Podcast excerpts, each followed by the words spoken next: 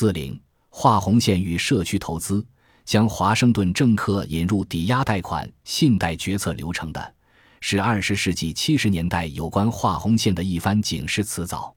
参议员威廉普罗克斯迈尔，反对划红线的立法倡议者，如此这般宣扬。说起划红线，让我说的清晰一些。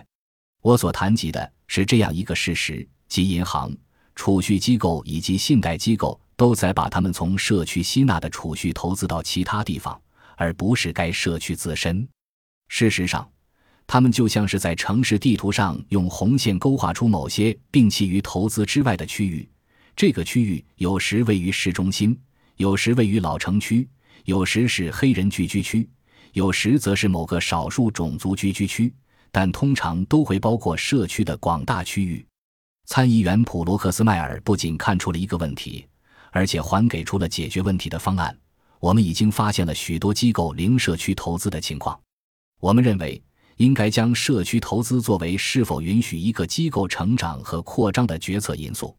从中我们不难看出，社区在投资法案以及其他政治干预措施出台的基本思想之所在。该法案以及干预措施直接指导银行储蓄流向政客们希望达到之处，毫无专业知识，毫无实践经验。也非利益的相关者，而不是储户和投资者为自己的资金选择的专业信托者所认为最有前途的投资所在。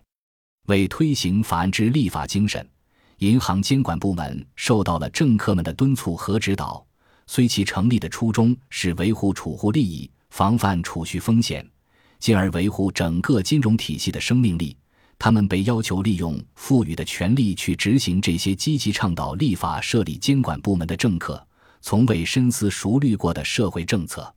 这仅仅是致使监管成为毫无实际意义的抽象概念的诸多事件中的区区一桩。监管的种类多种多样，直接导致不同的甚至相互矛盾的目标。任何监管的权利，不论为何目的应运而生。都有可能导向完全不同的目标，而且通常如此。正如首席大法官约翰·马歇尔1819年的至理名言：“征税的权利便是摧毁的权利”一样，决策强制力的权利无异于敲诈的权利。不论该权利来自地方规划部门还是金融机构的联邦监管部门，在有关划红线的政治讨伐喧嚣尘上之后，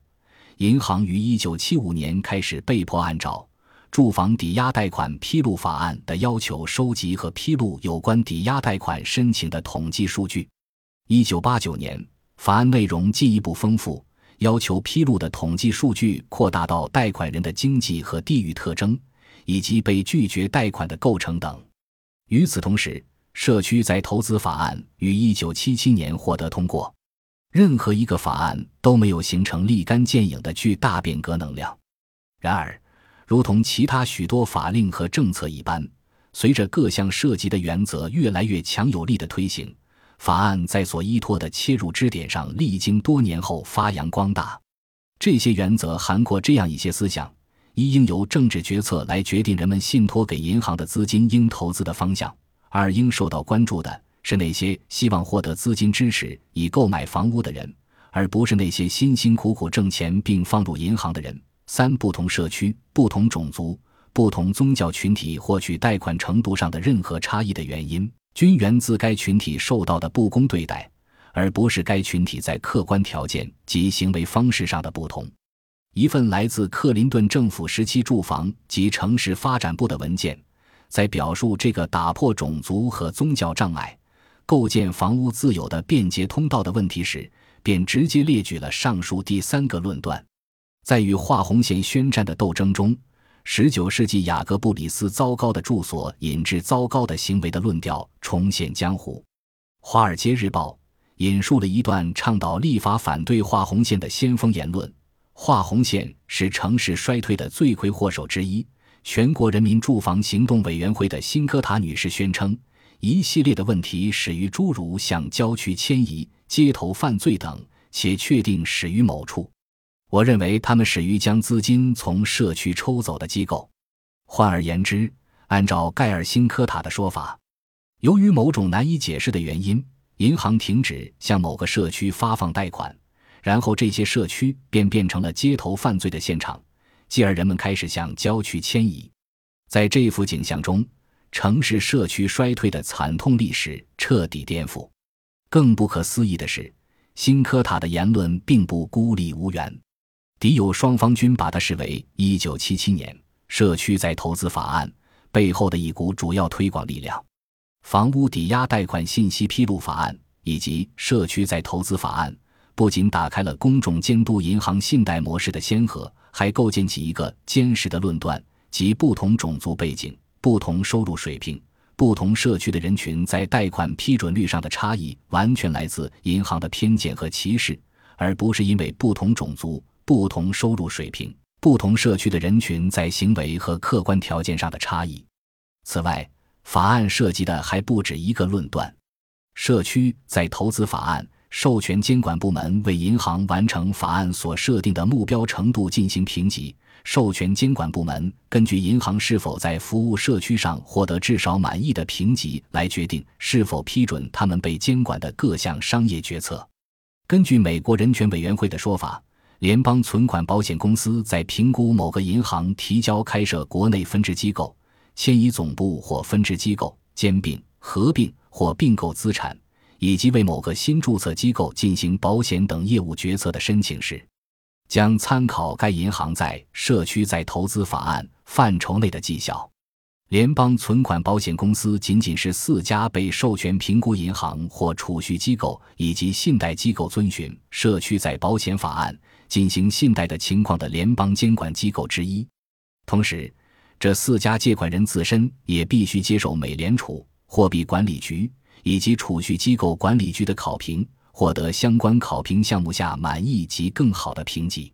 首例由于银行信贷记录未能达到社区再投资法案各项标准，因而未能使监管部门满意，并因此遭到合并申请拒绝的案件，发生在一九八九年；而在社区再投资法案通过立法的一九七七年。毫无任何迹象表明，它将成为抵押贷款市场上的重要力量。如此一来，局外的个人和团体似乎拥有了某种授权，而纷纷粉墨登场。他们比监管部门更早、更积极地开展对银行的谴责。他们谴责银行某种特定的失当行为，或是对社区责任的某种所谓失职。接着，监管部门则在决策是否批准银行开设新的分支机构。或关闭原有分支机构等各种商业决策时，将此类谴责作为重要参考。诸如名为“改革现在社区组织协会”的社区活动团体，便借机利用法律杠杆，以撤销对银行提交监管部门的某些常规商业事务的申请反对为砝码，从银行套取了大量资金。如此这般的法律支援，最终证明，对于整个的活动家群体来说。经济回报丰厚，他们利用金融机构谋求政府批准诸如合并、收购、开设或关闭分支机构等商业决策的契机，通过发起对金融机构的种族歧视的诉讼，合法的从金融机构套取无数的资金。一如1986年《纽约时报》的报道，举个例子，在芝加哥，美国人权行动委员会负责人盖尔·辛科塔以及其他社区团体的代表。便成功说服三家芝加哥大银行同意了金额高达一三百七十万美元的低息贷款，用于贫民区住房及工业的发展。作为回报，社会活动团体一方同意不再挑战银行的合并计划。美国黑人民权领袖和演说家杰西·杰克逊同样堪称此道高手，也利用同样的手段套取了数千万美元，捐赠给他控制下的各种组织。我们在第二章中已经提到过，这些社会活动家甚至还利用更直接的方式提升从银行获取特许权利的能力。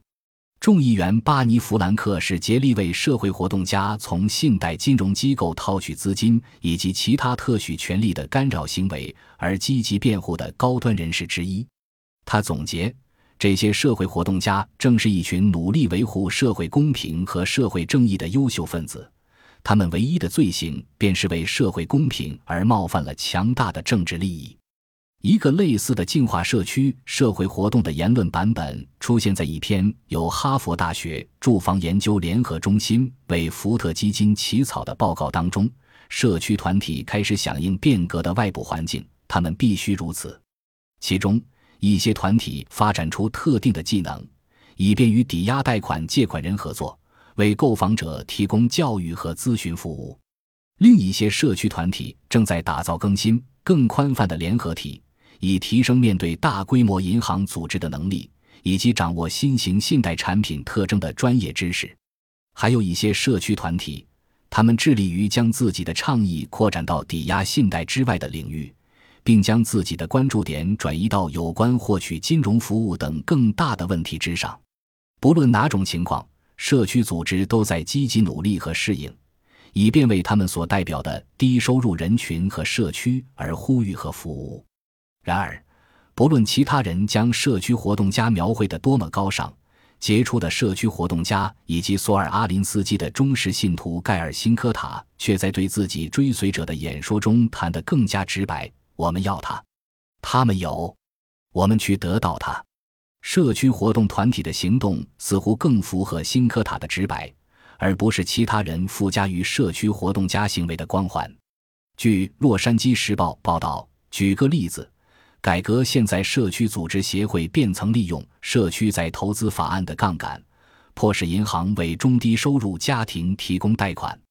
他的努力已经产生了大约六十亿美元的此类贷款，同时也为改革现在社区组织协会的非营利房地产公司募集到了足够的基金。